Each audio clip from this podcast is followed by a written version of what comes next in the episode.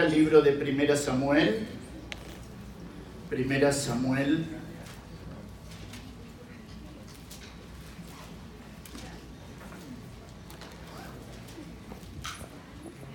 El otro día mirábamos en este libro el nacimiento de Samuel, cómo la mamá lo va a encomendar a la obra de Dios, lo va a poner en la mano de Dios para que Dios le utilizara y la escritura dice que desde Dan hasta Berseba no se levantó un hombre como Samuel.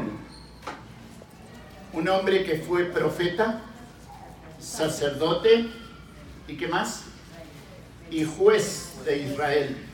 Acuérdese que Samuel es el último de los jueces de Israel. Cuando usted viene del libro de jueces, donde la frase clave, ¿cuál era?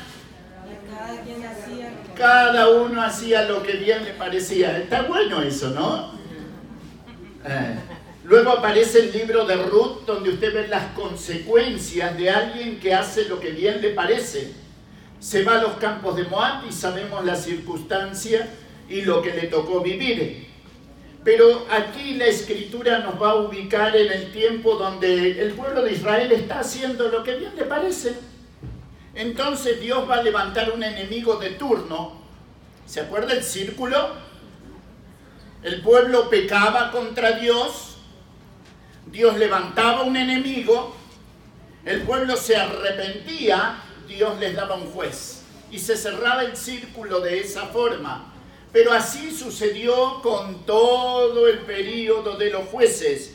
Ahora, cuando llegamos a Primera de Samuel, capítulo 4 se va a entablar una batalla terrible entre los filisteos y el pueblo de Israel. Y fíjese el capítulo 4 de Primera de Samuel, los filisteos dice capturan el arca. Acuérdese que el arca era el símbolo de la presencia de Dios en medio de su pueblo. Acuérdese que sobre el arca estaba la Shekinah o gloria de Dios sobre la sala de los querubines. Ahora, ¿qué va a suceder? ¿Por qué razón los filisteos capturan el arca? Bueno, porque los eh, israelitas fueron a la batalla, ¿sí? Y fíjese, pierden en batalla. Entonces los israelitas dijeron así, bueno, perdimos en batalla vamos a traer el arca como un talismán. ¿Vio eso que a veces la gente se cuelga en el cuello diciendo esto me va a dar qué? Suerte. Suerte. Usted ve los jugadores antes de entrar a la cancha de fútbol que se persignan y dicen o saltan con la derecha o con la izquierda, esto me va a dar. No hablemos de eso, dejémoslo. Ahora, ¿a qué voy?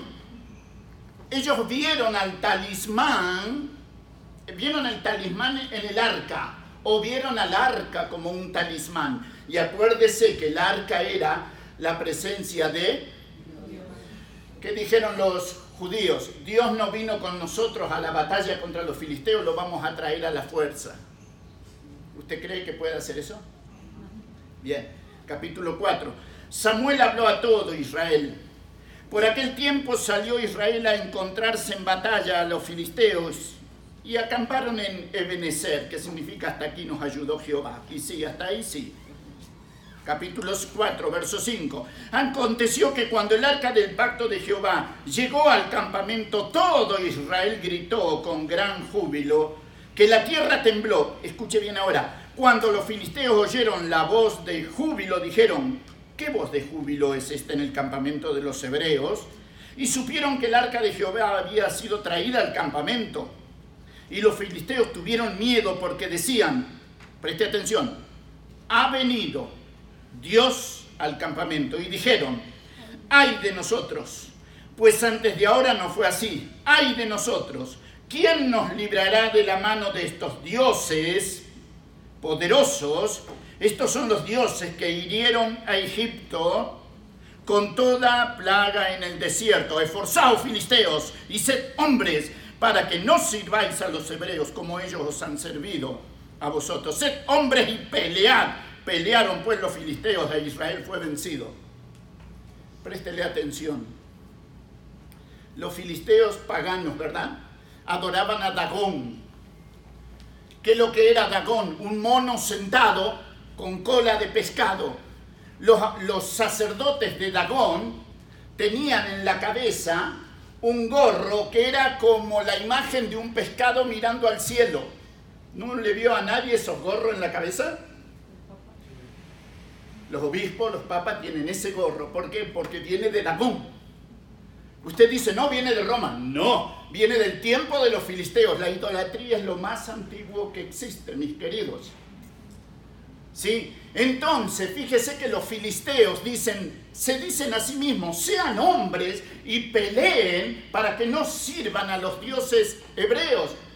Ahora, ¿sabe qué llama la atención? Que los filisteos tenían más conciencia conciencia del verdadero Dios que los mismos hebreos. Los filisteos se acordaban, si bien ellos le dicen dioses, ¿por qué? Porque tenían un montón de dioses, y hay que entenderlo. Pero ellos recordaban que estos dioses del arca, el verdadero Dios, había atacado a Egipto y los había destruido. Se acordaban. Los que no se acordaron fueron los hebreos que tomaron el arca del pacto y lo llevaron obligado a la batalla. Y el arca del pacto no los iba a defender. Ahora, cuando ustedes,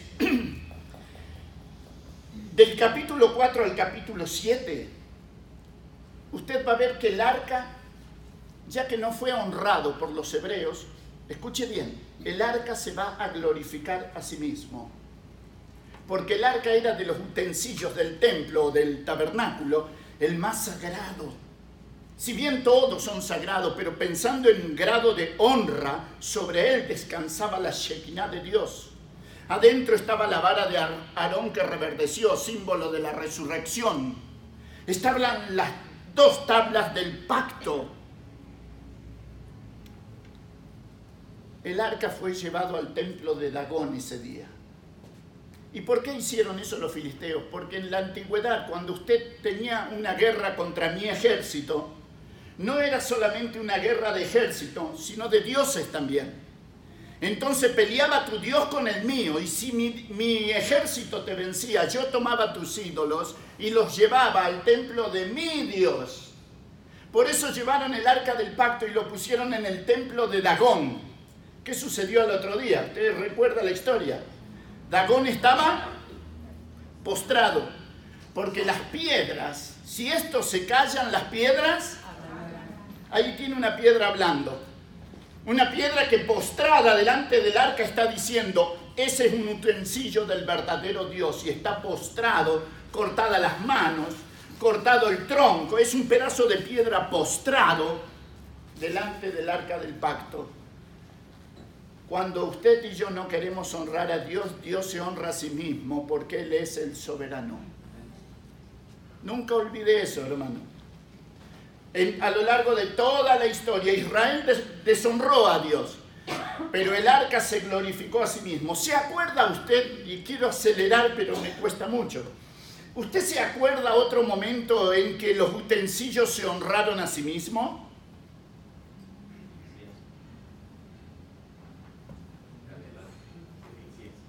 ¿Otro más? ¿Usted se acuerda una noche en que hay un rey bebiendo vino en los vasos sagrados del templo y cuando levanta el vaso ve una mano que escribe en lo encalado de la pared y dice, mené, mené, teque luparsin, pesado fuiste en balanza, fuiste hallado falto, tu reino será entregado a los medos y a los persas. ¿Usted se imagina ver un dedo escribiendo en la pared? Eran los vasos sagrados del templo que Nabucodonosor había llevado a Babilonia. El rey se cansó de tomar en los vasos de piedra y pidió que trajeran los vasos del templo. Y ya que Israel no había honrado a Dios y por eso estaban en la esclavitud, los vasos seguían siendo los vasos del templo. Y Belsasar dice que tembló esa noche cuando vio la mano de Dios escribiendo. Y sabes, allá lejos de Babilonia, pero lejos, donde el ojo de águila no podía ver, había una coalición de medos y de persas que estaban desviando el río que pasaba por abajo de la ciudad de Babilonia. Lo desviaron y en la noche el ejército medo-persa entró a Babilonia. Mataron a Belsasar y pusieron a Daniel sobre todos. Vino a ser el segundo del rey. Para que te des cuenta de que cuando yo no quiero honrar a Dios con mi vida, quédate tranquilo, Dios tendrá quien lo honre. Cuando tú no quieres predicar, Dios levantará quien predique. Cuando tú no quieres cantar, Dios levantará quien cante, porque Él es el soberano y no se quedará sin adoradores. En el capítulo 8 de Primera Samuel, el pueblo pide rey. ¿Se acuerda que lo leíamos allá en el libro de Deuteronomio? Cuando pidas rey, el rey no tendrá muchas mujeres, no amontonará oro, no volverá a Egipto por, por caballo, ¿se acuerda? Hicieron eso, ¿verdad? Todo al revés hicieron. Y acá lo que Dios decía allá en Deuteronomio, acá lo cumplen. Deuteronomio 17, 14 dice, cuando se levante sobre vosotros alguien y vosotros pidáis rey, dice, será uno de vosotros el rey. Pero lo está diciendo en Deuteronomio. Bien, acá en primera de Samuel capítulo 8, ¿qué están haciendo? Samuel envejeció. Sus hijos no andan conforme al mandamiento. Entonces vienen y le van a decir, capítulo 8, verso 5, y le dijeron, he aquí tú has envejecido y tus hijos no andan en tus caminos, por tanto constitúyenos ahora un rey que nos juzgue como tienen todas las naciones. ¿Qué pidieron? ¿Qué decía la escritura? Van a pedir rey. ¿Qué pidieron? Rey. ¿Te das cuenta que Dios va por delante de tus planes y de los míos? Aún de los malos. ¿Te das cuenta que nada de tu vida y de la mía sorprende a Dios? ¿Entiendes por qué Él dice yo soy el alfa y la omega, el principio y voy a ver si soy el fin? No, no principio y fin. Se terminó. Ese es el Dios de las escrituras. Ese es nuestro Padre. Piden rey. Y sabes, del capítulo 9 al capítulo 31 de este libro va a comenzar el reinado de Saúl. El rey Saúl es un hombre que es elegido por la vista de los ojos. ¿Sabes por qué lo eligieron? porque era alto. Era más alto que todos. Me mira John.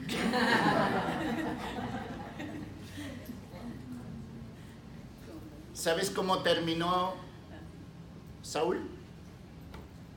Sin cabeza, colgado del muro de la ciudad de los filisteos. Y va a llegar el momento en que Dios va a, a buscarse a alguien que suplante al rey que fue elegido según los ojos de los hombres. Y fíjate el capítulo 16, Dios va a elegir, ahora sí, Dios va a elegir un rey Dice capítulo 16 de 1 Samuel, dijo Jehová a Samuel, ¿hasta cuándo llorarás a Saúl habiéndolo yo desechado para que no reine sobre Israel? Llena tu cuerno de aceite y ven, te enviaré a Isaí de Belén. A propósito, ¿usted se acuerda de la aldea de Belén? Hola, ¿se acuerda? ¿Qué libro pasamos hace un rato de dos mujeres que llegaron a Belén? ¿Se acuerda? ¿Se acuerda que ella siguió el consejo de la suegra? Chicas, siguió el consejo de la suegra. ¿Sí? ¿Se acuerdan? Hay que escuchar a la suegra, ¿no? ¿Con quién se casó Ruth? Con vos.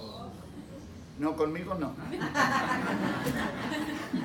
Con vos, ¿verdad? ¿Y quién nació? Obed. ¿Y después de Obed? Y después de Isaí, acá está. ¿Entiende por qué Belén es casa de pan? Porque siempre habrá provisión para la obra de Dios desde Belén. Siempre. Lo hubo y lo habrá hasta el fin de los tiempos. Porque el Mesías Rey va a salir de esta aldea. Y sabe, llena la redoma de aceite Samuel y comienza a caminar y va a Belén.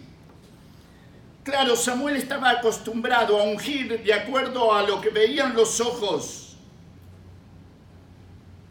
Verso 6, aconteció que cuando ellos vinieron, él vio a Eliab y dijo, de cierto delante de Jehová estás ungido. Y Jehová le respondió a Samuel, a mí me causa gracia esto, ¿sabe por qué? parecería como que Dios le habla acá. Porque Samuel está delante de Isaí, están todos sus hijos, y, Samuel dice, por la altura que tenía este hijo de Isaí, dice, seguro este es el rey. Y le habla a Dios y le dice, no, este no es. Y, qué incómodo, ¿no? Ahora, fíjese algo. Verso, verso 7. Y Jehová respondió a Samuel, no mire su parecer ni lo grande de su estatura, porque yo lo desecho, porque Jehová no mira lo que mira el hombre pues el hombre mira lo que está delante de sus ojos, pero Jehová mira el corazón. Entonces llamó Isaí a Abinadab, lo hizo pasar delante de Samuel, y así van pasando todos. Ninguno era el rey. Y fíjese su Biblia. Verso 11. Entonces dijo Samuel a Isaí, ¿son todos estos tus hijos? Y él respondió, preste atención, Queda aún el menor, el que apacienta las ovejas, dijo Samuel a Isaí, envía por él porque no nos sentaremos a la mesa hasta que él venga aquí. Esto me encanta. Porque el último de la familia, en Argentina se le dice el último orejón del tarro. Él no tiene peso en nada. Es un hijo, pero nada más que un hijo. El más chiquito no tenía la misma herencia que tenía el, mayor. Entonces, ¿no tenés otro hijo? Usted imagínese la aldea de Belén conmovida porque el profeta, sacerdote y juez está en la casa de Isaí. Va a ungir a un rey. Están todos, pero el más chiquito está cuidando las ovejas ya en el medio del campo. Es la primera vez que David va a llegar a su casa y se va a dar cuenta que lo esperaron para comer. ¿Qué siente usted cuando llega a su casa a comer y los demás ya comieron? Es lindo cuando a uno lo esperan, ¿no? Johnny a veces nos mira raro porque nosotros comemos al mediodía, pero él llega a las 2 de la tarde y ustedes comen a las 2 de la tarde. Y a veces ya ni en la cocina estamos. Ese día lo esperaron. Lo esperaron, gracias, hijo. Ese día lo esperaron a David. Mire su Biblia, a mí me encanta. Verso 12. Envió por él y lo hizo entrar y era rubio, hermoso de ojos, de buen parecer. Entonces Jehová dijo, levántate, úngelo, porque este es. Y Samuel tomó el cuerno del aceite y lo ungió en medio de sus hermanos. Y desde aquel día el Espíritu de Jehová vino sobre David. Y se levantó luego Samuel y se volvió a Ramá. Usted recuerda lo que va a venir ahora, ¿verdad? Capítulo 17. El enfrentamiento a quién? Siempre va a haber un Goliat en tu vida, no te asustes. Siempre. Y esos Goliat a veces le cambias el nombre, pero son gigantes que se van a parar delante de ti. Ese día David es llamado por el papá y le dice, anda a ver cómo están tus hermanos, lleva esta comida al rey y mira cómo están tus hermanos. ¿Sabes dónde estaba David? Cuidando las ovejas de su padre. O sea, el ser ungido rey no le había cambiado la posición, no tenía soberbia en su interior. Era humilde. ¿Y sabes por qué la escritura cuando habla de David va a decir que es el varón conforme al corazón de Dios? porque David era un rey que se sabía arrepentir. No estoy diciendo que no, no caía, cayó en pecado. Hay páginas tristes del rey David. Pero cuando Dios le dice, mira David, has pecado, elige ser derrotado delante del enemigo por tres veces, elige el hambre o elige la plaga. ¿Qué eligió? ¿Te acuerdas? Eligió la plaga. ¿Sabes por qué? Porque la plaga le podía tocar a él como al último de los súbditos de su reino. No eligió el hambre porque iba a morir él el último, porque era el rey. No eligió caer en batalla. ¿Sabes por qué? Porque David sabía que sus soldados le decían a él, tú eres la lámpara de Israel. Un día David está en los riscos montañosos de Belén y desde allá arriba ve el pozo de agua de Belén, pero alrededor estaba una guarnición de los filisteos. Y David dijo, ¿alguna vez dijiste algo que estabas pensando, lo dijiste en voz alta? Y David dijo, ¿quién me diera a beber agua del pozo de Belén? y se escucharon las espadas que salieron de las vainas. Y tres de sus mejores bajaron a punta de espada, sacaron agua y se la trajeron a David. ¿Sabes qué hizo David? Derramó el agua delante de Dios, dice, porque líbreme Jehová de tomar la vida de mis hombres en mis manos. Fue un sacrificio a Dios, aunque tenía sed. Entonces vas a ver que Dios va a ungir a David, y dije bien, Dios va a ungir a David en el capítulo 16, en el capítulo 17 mata al gigante, y comienzan, vamos a decir, los tiempos tristes del rey Saúl, el rey saliente. ¿Sabes? Saúl clama a Dios y Dios nunca le va a responder. No vas a ver nunca al rey Saúl doblada su rodilla delante de Dios. Nunca. Sin embargo, cuando David es levantado como rey, nunca extendió su manto, su mano, perdón, para cortar aún la vida del rey Saúl. Jamás lo hizo. A mí me encanta observarlo a David. Están con él 400 hombres endeudados y amargados de espíritu. ¿Usted cree que es fácil pastorear 400 hombres endeudados y amargados de espíritu? Están con él. David se mete en una cueva, están pegados a la pared de la cueva, la oscuridad gobierna y ahí están camuflados. Saúl viene detrás de David, lo viene persiguiendo para matarlo. Y dice que entró a la cueva para cubrir sus pies. Usted entiende lo que quiere decir con eso, ¿verdad? Entró a hacer sus necesidades fisiológicas. Y ahí, detrás de él, alrededor de la cueva, están los cuatrocientos y el rey David. Y David podía sentir que Dios lo había entregado en sus manos. Sin embargo, David dice, líbreme Jehová de tocar a su ungido. Luego le va a quitar la fuente de agua y le va a quitar la lanza para que sintiera el rey Saúl que su vida había estado en las manos de David, que no lo quiso matar. Pero llega el día fatídico de la batalla de Gilboa. Cuando usted hable del monte Gilboa en el capítulo 28, sepa que es el monte de la soberbia, el monte del orgullo, el monte donde va a caer Saúl, su hijo Jonatán, y el pueblo de Israel. Y sabe, antes de que llegue la batalla, Saúl temía por su vida. Y fíjese capítulo 28, verso 3. Ya Samuel había muerto y todo Israel le había lamentado y le había sepultado en Ramá a su ciudad y Saúl había arrojado de la tierra a los encantadores y adivinos. Se juntaron pues los filisteos, vinieron, acamparon en Sunen y Saúl junto a, todo Israel, Israel acamparon en Gilboa. Y cuando vio Saúl el campamento de los filisteos que tuvo, verso 8, se disfrazó Saúl, se puso otros vestidos y se fue con dos hombres y vinieron a aquella mujer de noche.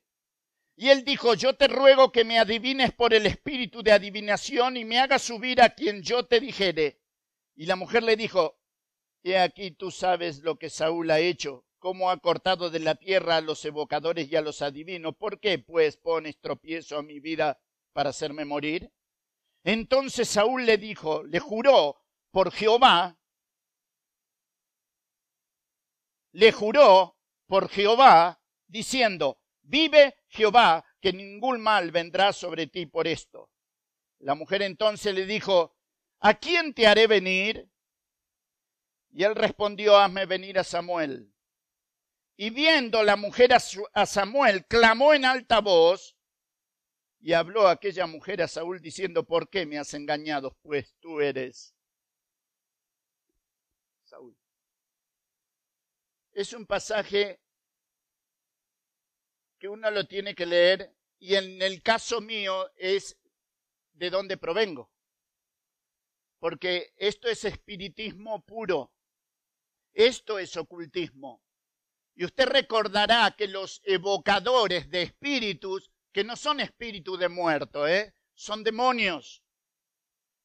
Por eso la mujer pregunta, ¿a quién te haré venir? Cuando se hace, y espero que solamente esto lo escuche, lo aprenda, ¿sí? Lo recuerde, y clame al cielo para ser siempre usted guardada, guardado de estos ataques del enemigo. No le tire piedras a Saúl, cuídese usted. ¿Qué hace, dice en este caso Saúl? Le pide a la divina de Endor, hazme venir a Samuel. Y fíjese lo que dice su Biblia.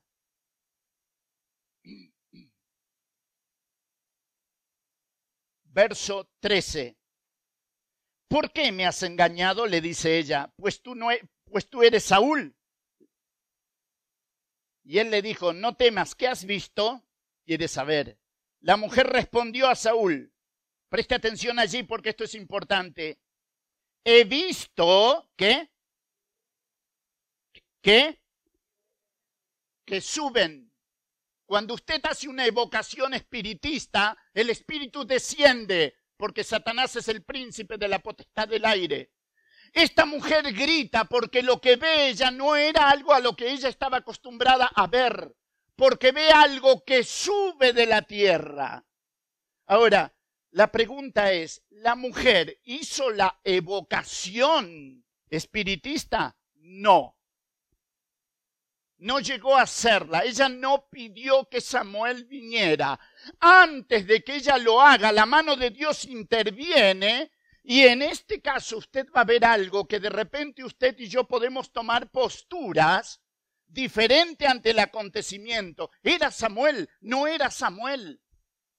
Mire, en este caso, Samuel le dice a Saúl, hoy estarás conmigo. ¿Qué le estaba diciendo? Vas a morir. Vas a morir. Y sabe, arrecia la batalla en el monte Gilboa. Los flecheros alcanzan a Saúl. Y Saúl antes de verse asesinado por los filisteos se tira sobre la espada. La vida todavía está en él ve pasar un soldado, lo llama y le dice, mátame porque todavía la vida está en mí. Y este joven se pone sobre él, lo mata. ¿Usted se acuerda de dónde era ese, ese joven? La Biblia va a decir acá que ese joven era amalecita.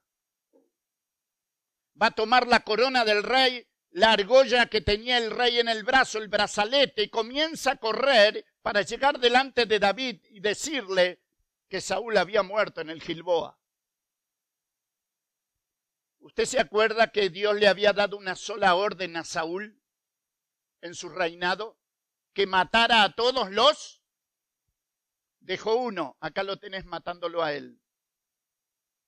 de repente Dios da órdenes en tu vida y en la mía, y tú y yo no podemos entender por qué camino va Dios. ¿Por qué esto o por qué aquello? Mira, tú y yo en la vida cristiana no estamos llamados a entender, estamos llamados a obedecer. Nunca te olvides de eso. Porque va a haber cosas en tu vida y en la mía y que vas a gritar muchas veces como los discípulos gritaron en la barca en el mar de Galilea cuando Cristo vino de noche caminando sobre el mar. ¿Te acuerdas? ¿Qué gritaron? Es un fantasma. Porque nunca lo habían visto caminar sobre el agua. Y parecería que nosotros decimos, Dios puede hacer esto, pero aquello no. Esto sí, pero aquello no. Y ahí termina la historia de Saúl y la divina de Endor. Y escucha bien, escucha bien. Y esto que te digo es porque de ahí vengo. Cuando tú tomas un mazo de cartas, sea de la que sea, un espiritista con esas cartas no solamente ve un mazo de cartas, está viendo otras cosas. Cuando tú tomes el horóscopo y te pongas a leerlo, quiero que sepas que estás en eso. No le tires piedras a Saúl, porque a veces tenés el horóscopo en el celular y te llama la atención y como quien dice la cosa, lees que dice el horóscopo para el día. Viene de la torre de Babel, de aquel cazador llamado Ninrod. Él es el padre del mundo de lo oculto manifestado en la humanidad. Y hoy todo eso rodea, a mí me causa gracia y al mismo tiempo pena. Por eso ustedes no van a escuchar que yo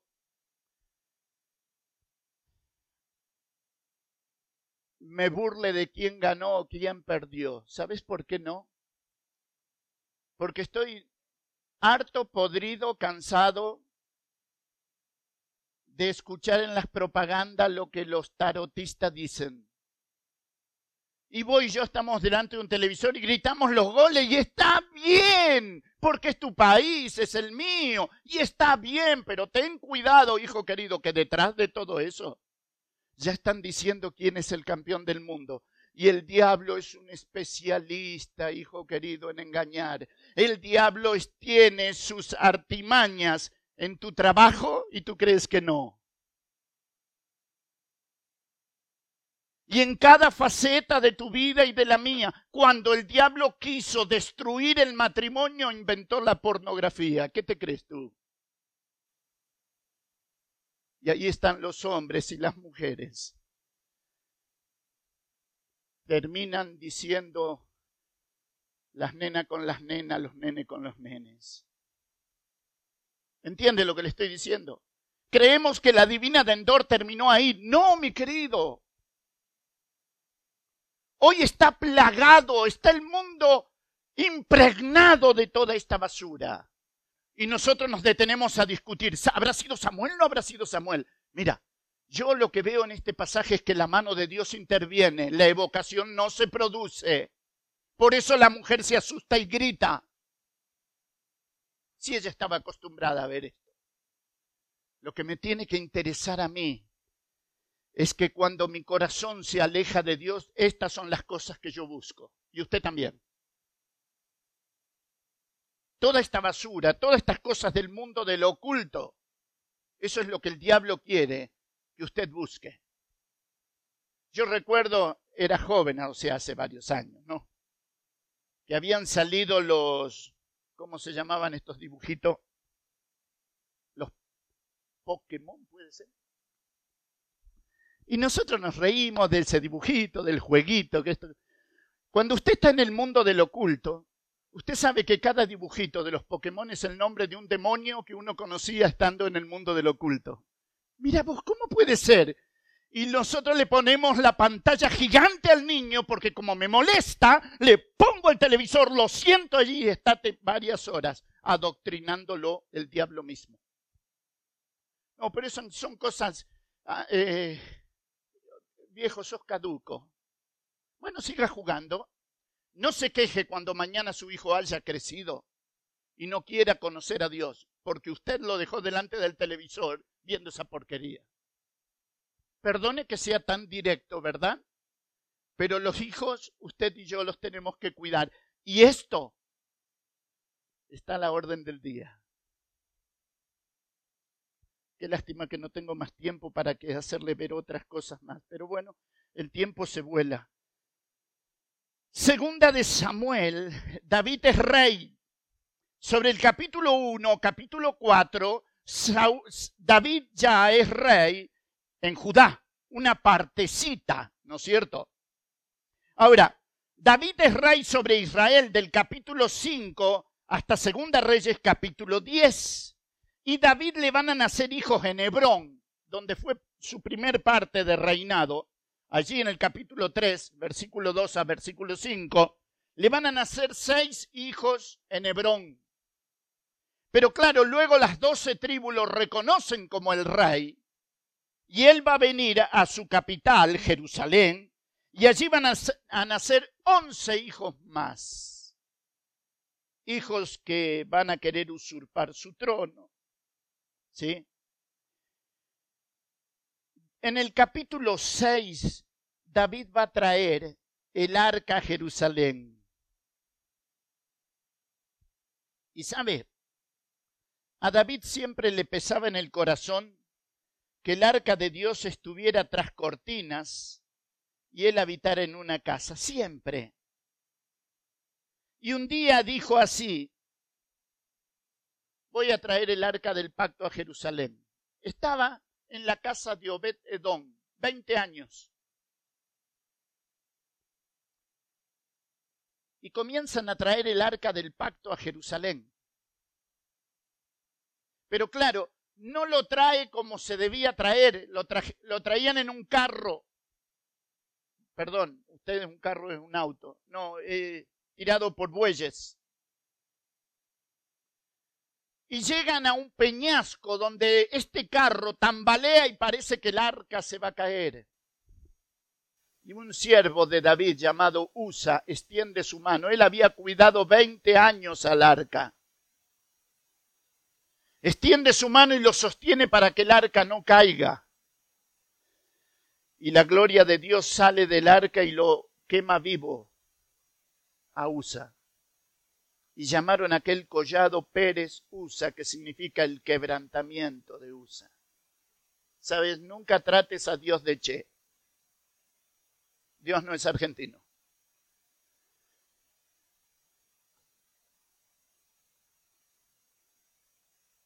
Acordate que Él es Jesucristo, después de la resurrección. Dice que cuando tú le mencionas como Jesucristo, dice que lo haces para la gloria de Dios el Padre. Filipenses capítulo 2. Y llegas al capítulo 9 y David está sentado en el, en el reino, en el trono, Dice, David dijo, ¿ha quedado alguno de la casa de Saúl a quien yo haga misericordia por amor a Jonatán? Y había un siervo de la casa de Saúl que se llamaba Siba, al cual llamaron para que viniese a David. Y el rey le dijo, ¿eres tú Siba? Y él respondió, tu siervo. El rey le dijo, ¿no ha quedado nadie de la casa de Saúl a quien haga yo misericordia de Dios? Y Siba respondió, al rey, aún ha quedado un hijo de Jonatán lisiado de los pies. Entonces el rey respondió, ¿dónde está? Y Siba respondió, he aquí está en la casa de Maquir, hijo de Amiel, en Lodebar. ¿Sabes? Cuando la batalla reció aquel día y el pueblo de Israel perdía la batalla, la criada toma a Mefiboset en sus brazos y comienza a correr se cae aquella mujer con el niño en los brazos y el niño queda lisiado de los pies. Entonces, como sube al trono David, enemigo de Saúl, mejor dicho, Saúl enemigo de David, ¿qué hace Mefiboset? Se va a la casa de Amiel en Lodebar. Lodebar significa basural. Se fue a vivir al basural paralítico y en el basural. Mejor no puede ser, ¿verdad? Cuando David pregunta, ¿no ha quedado nadie? Uno tiene que pensar no solamente en la misericordia que David tenía, sino en la cultura. Cuando un rey derrotaba a otro, mataba a toda su familia. No quedaba nadie. Cuando David pregunta, ¿no ha quedado nadie de la casa de? Tembló Siba. Porque la guillotina venía para Mefiboset también. Y sabes, le dicen dónde está. Y claro, van a buscarlo.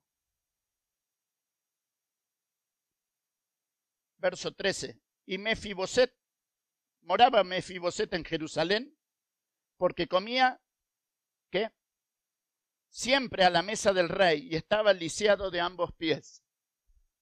¿Sabes que es un ejemplo de la gracia de Dios esto, verdad? Porque cuando tú miras a David y trata de ilustrarlo en tu mente en una mesa como tenemos nosotros, David sentado en la punta de la mesa, sus esposas, llega Absalón, el más hermoso de los hijos de los hombres, llega Salomón, el hombre más entendido, Y van llegando todos los hijos del rey, se van sentando a la mesa y de repente se escuchan dos muletas que vienen. Y se sienta a la mesa Mefiboset.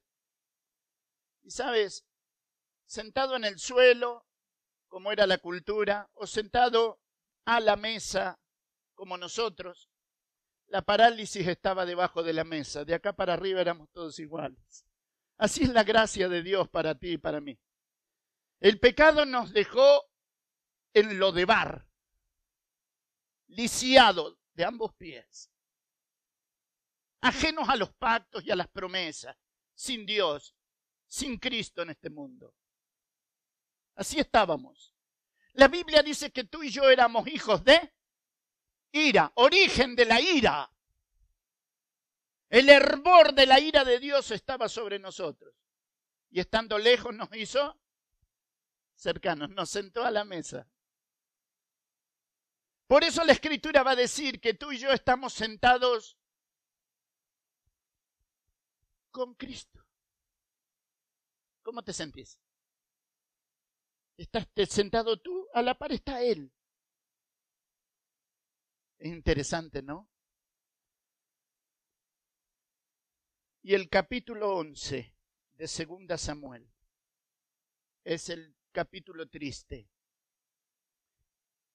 Aconteció en el año siguiente, en el que el tiempo que salen los reyes a la guerra, que David envió a Joab y con él a su siervo y a todo Israel y destruyeron a los amonitas. ¿Por qué dicen el año que salen los reyes a la guerra? Porque a la guerra no se salía en invierno. Vamos a pensar que tu país y el mío se desconocían en el invierno. ¿Qué decían? Espera que venga el verano, ya vas a ver cómo te va a ir. Así era. Y en el año que salen los reyes a la guerra, David se quedó en su casa. La pregunta es, David, ¿qué, qué haces, David, durmiendo hasta las seis de la tarde? Pareces argentino. ¿Qué haces paseándote por la terraza de tu casa cuando tendrías que estar en el campo de batalla. ¿Qué haces, David? Ahora váyase del otro lado. ¿Qué haces, Betsabé, bañándote a la luz del día, siendo lo linda que eres? Y nosotros diríamos, ¿qué haces, qué haces, qué haces, qué haces? Y lo que no vemos es al enemigo detrás entretejiendo todas las cosas. ¿Entiende por qué la Biblia dice someteos pues a Dios, resistid al diablo y de vosotros huirá? ¿Entiende por qué dice no tenemos lucha contra carne y sangre, sino contra principados, potestades, gobernadores de este siglo, huestes espirituales de maldad en las regiones celestes? ¿Se da cuenta que la batalla que usted está librando ahora no es conmigo? Su enemigo no es tu hermano. Tu enemigo es el diablo. Y el Hijo de Dios a veces pierde de vista esto. El diablo preparó todo. David se queda en su casa, Betsabé se va a bañar. Y sabes, a pesar de todo eso,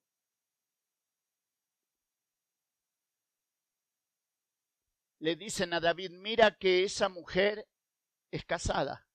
Eso lo hace la misericordia de Dios. A pesar de, todavía interfiere tratando de detener a David. Mira que es la esposa de Urías Eteo. No importa. Se consuma el acto y comienza el problema para el rey David. ¿Por qué? Porque de engañador pasó asesino. Pidió que trajeran a Urias que vaya a, a estar con su esposa. Lo embriagó y Urias, borracho, era más fiel que David fresco.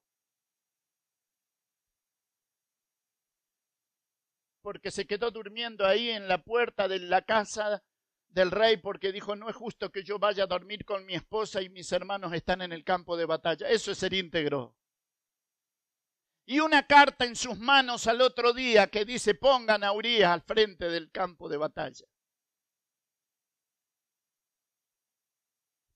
Y se apaga la vida de Urias Eteo en el campo de batalla. Y usted sabe la historia, ¿verdad? De el profeta Natán que viene y denuncia a David su pecado. Y le dice la parábola de la corderita y de las ovejas de aquel que tenía muchas y que uno vino de camino y aquel que tenía muchas ovejas en vez de matar una de sus ovejas mató la única corderita que tenía esta familia. Y el, el rey David salta del trono, dice, ese hombre es digno de muerte. Y Natán le dice, ese hombre eres tú, David. Cuidado con las corderitas, hermanos. Cuidado. El diablo es astuto. Es inteligente. Y Dios hizo la mujer para el hombre. Pero la única paloma mía y perfecta mía está ahí. Las demás son todas ajenas. ¿Se entiende lo que estoy diciendo? La Biblia les llama extrañas, ¿sí? Porque no es mi mujer. La única está ahí. Y varones, sepa cuidar la esposa que Dios le regaló. Cuídela. Honrela. Téngala en alta estima. Lo mismo ustedes, señoras. Sepan cuidar a aquel que Dios les puso a su lado como varón. ¿Sí? Imagínese Salomón, mil mujeres y terminó diciendo, una es la paloma mía. ¿Y las que hago con las otras 999? ¿Sabes? El pecado de David le va a traer problemas internos y le va a traer problemas externos. Capítulo 13 a capítulo 24, los problemas internos, Amnón y Tamar, la venganza de Absalón, Absalón surpa el trono, y desde el capítulo 21 al capítulo 23 usted va a ver los valientes de David. Aquellos hombres que estaban... Me robaron cinco minutos. ¿eh? los valientes de David del capítulo 21 en adelante, usted los va a ver allí en Segunda de Samuel. Y sabe, capítulo 1, 21 al capítulo 23,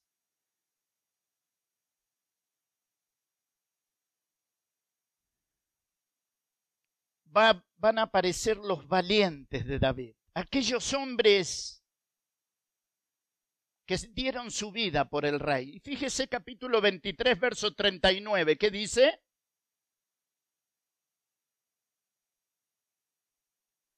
Veintitrés, treinta y nueve.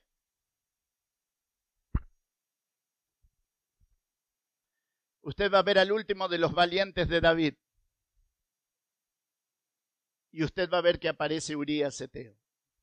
Interesante, ¿no? El hombre fiel. El hombre de una sola pieza. Y el capítulo 24 es el capítulo del censo. A David se le ocurre esa mañana eh, censar al pueblo y cuando pide censo del pueblo, usted se acuerda que el libro de números es el libro de los censos. Sí, pero eso los pidió Dios. Este no.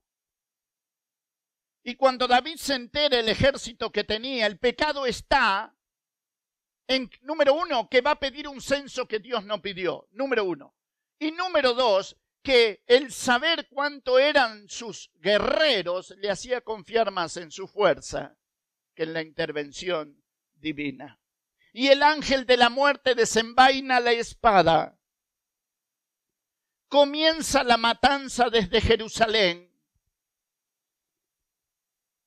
Y David va a comprar la era de Arauna el Jebuseo. Va a edificar un altar David, verso 25. Va a sacrificar holocaustos y ofrendas de paz. Y Jehová oyó las súplicas de la tierra y cesó la plaga en Israel. Le mató tantos Dios que no sabía ahora cuántos guerreros tenía. Sobre la cumbre de este monte van a pasar los años. ¿Te acuerdas que Abraham sacrificó a su hijo sobre la cumbre de un monte? Acá está. Hará una, el Jebuseo está trabajando la tierra y sobre ese mismo monte el ángel tiene la espada desenvainada hacia Jerusalén. Se levanta un altar, se suplica a Dios y Dios escuchó la súplica de la tierra y cesó la muerte. ¿Sabes? El tiempo se fue. Pero Primera de Reyes comienza con el reinado de Salomón. Y por favor, si tienes tiempo en tu casa, léete de corrido Primera, Segunda Reyes, Primera y Segunda Crónicas. Así como tú tienes en tu Biblia los hechos de los apóstoles, que son los hechos de quién? De los apóstoles. Acuérdate que ese libro de hechos es un libro de transición de la, de la ley a la gracia, del templo a la iglesia. Por ende no es un libro del cual tú y yo podemos extraer doctrina, porque es un libro de transición Así usted tiene primera y segunda de crónicas, que son las crónicas o los relatos de los reyes. Pero es importante que los lea juntos. ¿Sabe por qué? Y con esto termino. Porque usted va a ver que en este libro que vamos a ver en la gracia de Dios la semana que viene, va a decir por primera vez que viene la cautividad. Porque diez tribus a la muerte de Salomón se van a ir al norte. Van a poner por rey sobre ellos a Jeroboán el hijo de Nadab. Van a hacer a Samaria por la capital del reino. Van a hacer becerros de oro para cambiarlos por Dios, el verdadero Dios. Van a cambiar el calendario van a cambiar las fiestas para que las diez tribus que se van a ir a la cautividad no vuelvan más a Jerusalén para adorar a Jehová. Cambiaron el sacerdocio, cambiaron los dioses, cambiaron el calendario, cambiaron la fiesta para que el pueblo se pierda. Y dos tribus van a quedar en el sur, capital Jerusalén, rey Roboán. ¿Y sabes? el año 722. Asiria viene, se los va a llevar a las diez tribus del norte a la cautividad. En el año 586. Grabes esas dos fechas, por favor, en su memoria. La primera, ¿cuál es? 722. Diez tribus se van cautivas a Asiria. Luego en el año 586, las dos tribus restantes a Babilonia, rey Nabucodonosor. Se divide el reino de la mano de Absalón, el hijo de Salomón. Y la historia va a cambiar y usted va a ver que van a aparecer en su Biblia reyes de Israel y reyes de Judá, reyes del norte, reyes del sur. Usted va a ver que van a aparecer profetas que son del sur y predican en el norte, como Amós. Pero va a haber profetas como Isaías que van a predicar en el sur, capital Jerusalén. Jeremías va a predicar en el sur, capital Jerusalén. Por ende, ¿qué quiero decirle? Todos los profetas, todos, todos juntos, excepto los posexílicos,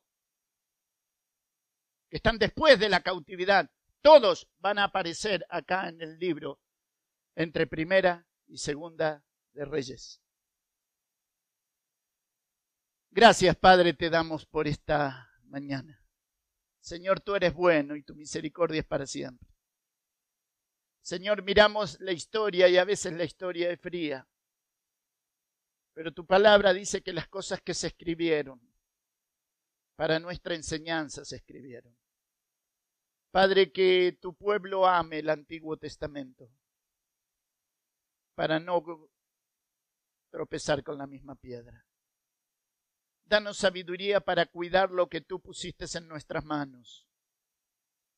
Danos sabiduría para amar tu palabra. Danos sabiduría, Padre, para verte obrar a través de la historia. Gracias por tu gracia, Padre, en el nombre de Jesús. Amén. Dios les bendiga.